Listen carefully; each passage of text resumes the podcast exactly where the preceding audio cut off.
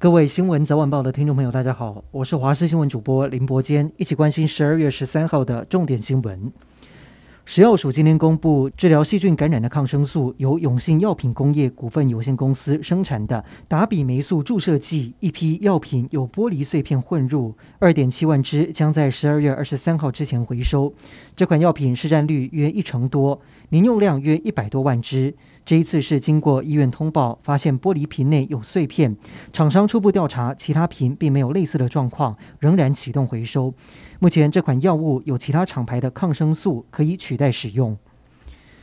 南韩综艺节目《Running Man》的主持人刘在锡今天确诊新冠病毒，他已经完整接种两剂疫苗，但是还是不敌病毒，目前已经取消所有工作。另外，同一间经纪公司的艺人柳熙烈十一号也确诊，同样是突破性感染，目前也同样取消所有的行程。国内疫情今天本土是持续维持加零，但是新增了五例的境外移入，全部都是突破性感染。为了应 Omicron 以春节专案等措施，指挥中心宣布全国维持二级警戒到十二月二十七号。指挥中心发言人庄仁祥表示，未来等春节专案过后，如果没有本土案例，还有观察国际疫情趋势，才会做后续的降级规划。另外，针对高风险族群缩短第三季间隔时间，庄仁祥表示，未来专家会议将进行讨论。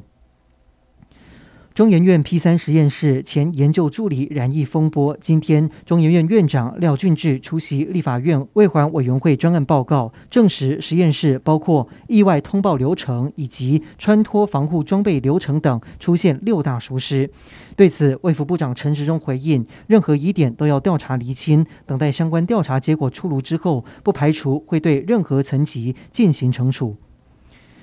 台中立委补选，国民党候选人颜宽恒家族位在南屯区的招待所，原本今天就该全部拆除，但是却只在围墙敲了六个洞就停工。民进党对手林静仪质疑市长卢秀燕对违建的主人太宽容，对此颜宽恒回应尊重工班进度。不过颜宽恒强调，一个多月来媒体铺天盖地对他抹黑批评，完全不符比例原则，还质疑 NCC 装聋作哑。国民党主席朱立伦今天南下持续冲刺公投，还分别跟云林县长张丽善、嘉义市长黄敏惠镇上宣传车扫街。朱立伦表示，面对周末就要登场的公投，国民党还是会用蚂蚁雄兵的方式来对抗绿营的执政怪兽。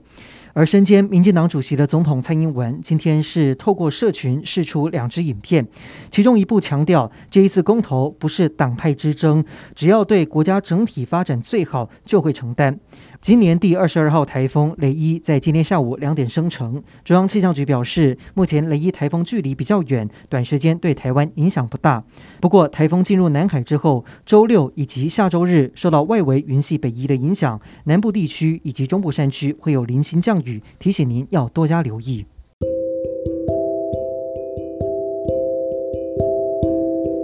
以上就是这一节的新闻内容，感谢您收听，我们再会。